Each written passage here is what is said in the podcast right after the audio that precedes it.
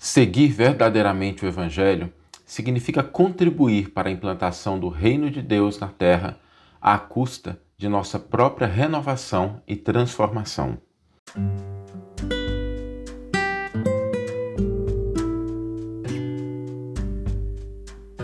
Você está ouvindo o podcast O Evangelho por Emmanuel, um podcast dedicado à interpretação e ao estudo da Boa Nova de Jesus através da contribuição do benfeitor Emmanuel.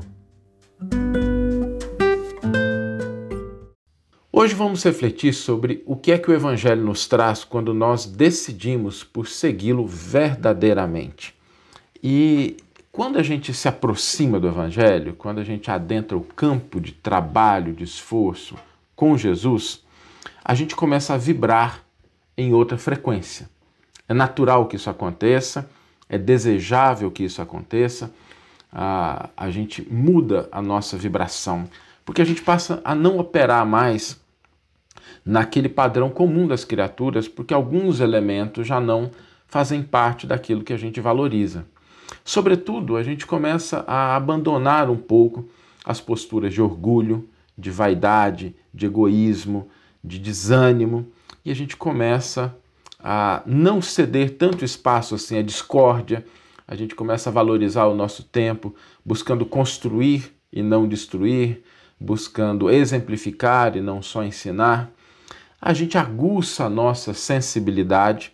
Então, é natural que quando a gente se aproxima do Evangelho do Cristo, a gente se torne mais é, sensível, sensível no bom sentido, em relação àquilo que está à nossa volta, às mudanças, ao comportamento das pessoas, a elementos que às vezes para a gente passava assim despercebido, que a gente não dava importância, a gente recebia com indiferença. E isso às vezes nos traz um desafio muito grande. Porque quando a gente começa a perceber esses elementos, a gente pode resumi-los em uma coisa, né? que é a reforma íntima. A reforma íntima que às vezes ela é dolorosa, ela é desafiadora. Não é simples a gente começar a mudar o nosso padrão de pensamento, nosso padrão de sentimento, abandonar antigos apegos, antigas paixões, a gente se renovar e começando essa renovação por dentro. Né? Mas é exatamente isso o que a aproximação do Evangelho nos traz. Não nos iludamos.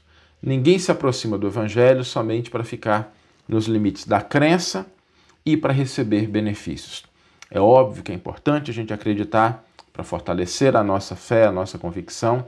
O Evangelho é uma fonte inesgotável de bênçãos, de orientação, de força, mas não é só isso. Né?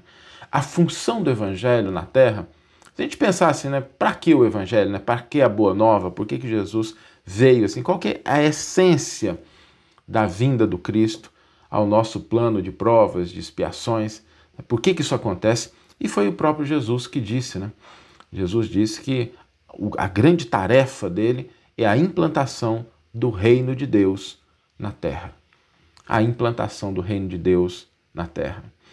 E é para isso que a gente contribui. Quando nós nos aproximamos do Evangelho, a nossa tarefa é contribuir para a implantação do reino de Deus na terra. Como? E aí é a pergunta importante. Porque às vezes as pessoas acham como já foram né, durante alguns séculos, algumas ocorrências da nossa história, as pessoas confundiram isso.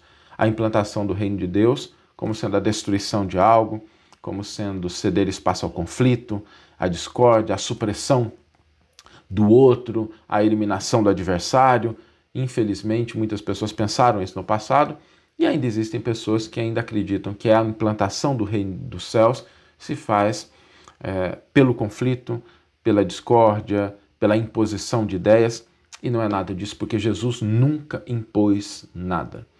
Jesus, o exemplo maior do que significa trabalhar na implantação do reino dos céus, é dado pelo próprio Cristo. Jesus conviveu com pessoas imperfeitas sem afastá-las. Jesus aceitou a cruz sem buscar vingança, sem buscar a violência, sem buscar suprimir daqueles que o cercavam, né? às vezes até a postura equivocada, mas porque Jesus sabia que não se adentra o reino dos céus sem a consciência, sem a vontade, sem a disposição íntima. Jesus construiu, Jesus amou, Jesus perdoou, Jesus auxiliou, Jesus serviu no limite das suas forças, indo até o sacrifício máximo. Por isso, contribuir para a implantação do reino dos céus, anotemos isso, significa contribuir ao preço da nossa própria renovação e transformação. É assim que a gente contribui para o reino dos céus, transformando a nós mesmos. Saulo, mas e a ação externa? Ela vem como consequência. Porque uma alma iluminada, ela ilumina o caminho daqueles que estão à sua volta. Um coração conectado com o evangelho reverbera paz, reverbera alegria, reverbera bom ânimo, reverbera esperança, ainda que nada diga com palavras. Então, às vezes, a gente se preocupa muito com as ações externas e a gente esquece que o reino dos céus começa dentro da nossa própria alma e, para isso, ele nos requisita a renovação, a transformação, que a gente oferte frutos de paz, de harmonia, de amor, de confiança, de fé, de esperança. E isso só é possível quando a gente faz o trabalho fundamental da nossa própria transformação. É aí que a gente vai estar contribuindo efetivamente. Então, o Evangelho vivido verdadeiramente nos traz essa oportunidade de contribuir para a implantação do reino dos céus na terra através da nossa própria renovação. Vamos ler agora a íntegra do versículo e do comentário que inspiraram a nossa reflexão de hoje. O versículo está na primeira carta de Pedro, capítulo 2, versículo 21, e nos diz: Com efeito, para isso é que fostes chamados, pois que também Cristo sofreu por vós, deixando-vos o exemplo, a fim de que sigais seus passos.